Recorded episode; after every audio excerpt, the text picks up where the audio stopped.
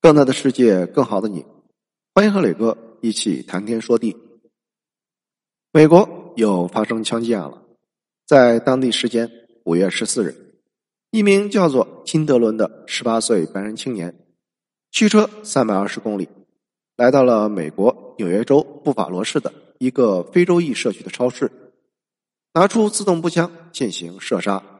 他总共开了五十枪。十三人遭到了枪击，其中十人死亡，三人受伤。受害者中十一人是黑人，两人是白人，而遇难者中全部都是黑人。这个枪击只是一个开始，在未来，我预测会有越来越多的白人枪手大开杀戒。新闻报道有这样一个细节：在行凶的过程中，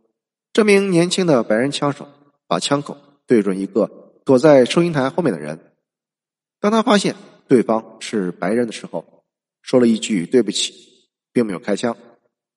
而当他瞄准黑人的时候，就可以听见种族仇恨的话语。如此刻意和明显的针对性，可以清楚的表明，这个枪手有着明确的行动目的，有着自己的犯罪理论。这个就是替代理论。在这些年频发的白人枪击案中，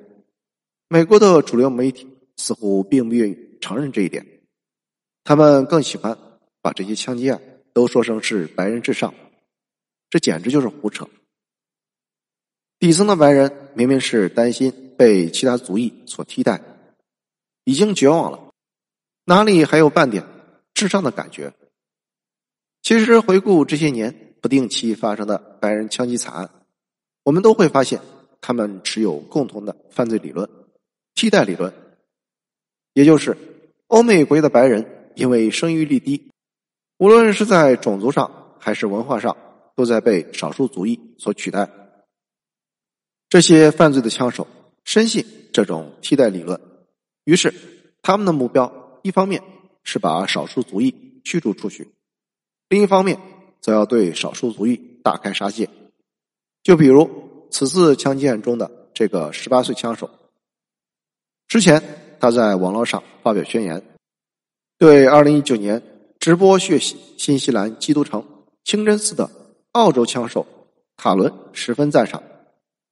把自己的目标设定为杀死尽可能多的黑人，所以他选择了法布罗市的 Tops 超市，因为当地的黑人人口比例最高。宣言显示。他原本不是只计划攻击超市，还计划攻击当地的社区，同时还仿效塔伦穿上军服直播枪击过程。很显然，他是在模仿并向他的所谓前辈们致敬。而在欧美政治正确和双标的政策之下，未来会有越来越多的白人枪手大开杀戒。这种杀戮并不是这些白人自感优越。或者是智障，而是因为深刻的生存焦虑和绝望情绪，而长期以来，欧美的主流媒体却有意无意的简单刻板的去误判了这种情绪，催生出更多的枪手。早在挪威爆炸和枪杀案凶手布里维克在二零一一年大开杀戒之时，欧美社会的主体民族白人群体开始悄然弥散一种生存焦虑。当他们在面对外来移民和文化不断侵蚀他们所珍视的价值体系和文化传统时，当大规模的人口置换悄悄的变成了不争的事实，他们有着不惜同归于尽的绝望心理。二零一一年，挪威枪击爆炸案造成七十七人死亡；二零一九年三月，新西兰枪击案造成五十人死亡；二零一九年八月，美国德州枪击案。造成二十二人死亡。二零二二年五月，美国法布罗枪击案造成十人死亡。然而，欧美主流媒体秉承政治正确的一贯做派，把这些枪击案简单归结于当事人的所谓“白人至上”观念，不去深究枪手背后所代表的底层白人的生存困境，不但无助于问题的解决，恰恰是这种自虐的鸵鸟心态。催生了越来越多的白人枪手。在二零一九年德州枪手的战斗檄文中，他充满了对于民主党给非法移民和西班牙裔进行利益输送、获得更多选票的批评。在这篇檄文中，读不到一丝一毫所谓白人至上的种族优越感，通篇都是面对不利现实依然冷峻分析的心态，和用正常途径无法改变的无奈，以及不得不通过极端手段来抗争的悲壮。很显然，这些白人枪手所展示的并不是什么白人至上，而是一种白人绝望。他们的工作被取代，他们的人口在减少，他们的话语权被剥夺。这一切都是拜双标的政治正确政策所赐。他们普遍认为，自己的国家已经被非洲裔、拉美裔等移民群体借助人口优势逐步控制，而白人群体自身的力量却是越来越虚弱。连保护自身的能力都逐步丧失，同时因为白人生育率的持续下降和外来移民一直以来的高生育率之间所产生的此消彼长，造成了白人群体正在被外来种族人口赤化。当然了，白人枪手们的杞人忧天并不是空穴来风。根据统计，早在二零一二年，美国拉美人口占据百分之三十五以上的州就有四个。在三亿美国人中，拉美混血移民至少有五千八百万人，差不多占到全美人口的五分之一。而根据美国国情调查局估计，预计到二零五零年，美国的拉美裔将占到百分之二十三，接近四分之一，大有成为美国第一大族的趋势。届时，美国种族人口将发生根本性的逆转，除了拉美裔，黑人。将占据百分之十六，亚裔百分之十，而欧裔的美国人从此在美国变成了少数族裔。很显然，人口比例的减少在民主国家也就意味着选举和立法上必然处于劣势。在当今的欧美国家，随着白人所占人口比例的直线下降，其生存处境的恶化和传统价值日渐式微，都是无可辩驳的事实。任何一个头脑清醒的人都不会否认，针对移民的白人枪手不断出现，和白人群体的生存危机和文化存亡有着密不可分的关系。越来越没有话语权、越来越憋屈的底层白人，不但面临生存和价值认同的双重打击，而且在政治正确氛围的压制下，他们连发出声音都变得异常困难。在正常途径无法改变现状的情况下。暴力反击顺理成章成为了他们表达不满的唯一选择。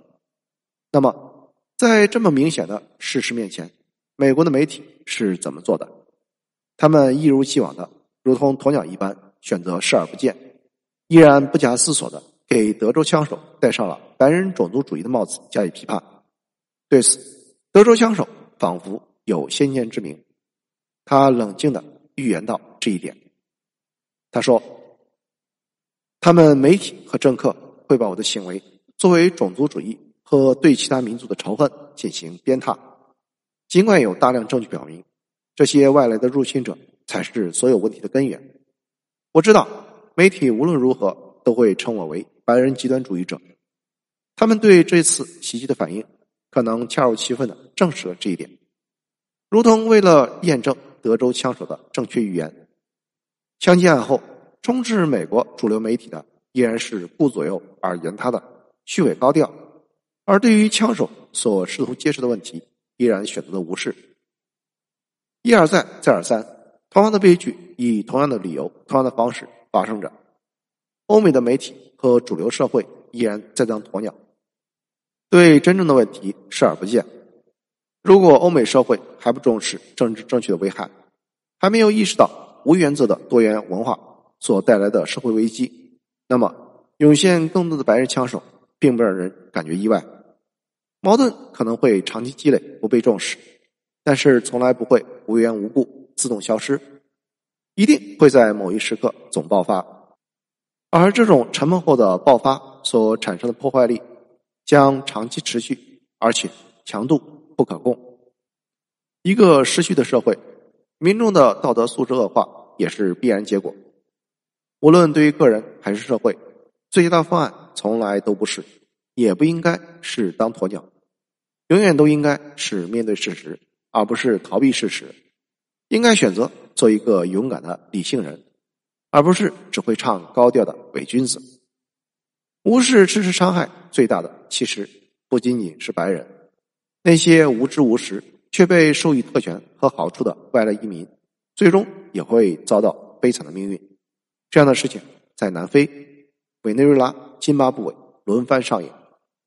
当一个社会不同群体只能用相互伤害，而不是尊重一个共同的。一视同仁的规则行事时，没有一个群体会长期受益。还好，时至今日，美国的主流媒体终于不再回避，开始勇于承认这些枪击事件背后的替代理论。这至少是一种直面事实真相的积极态度。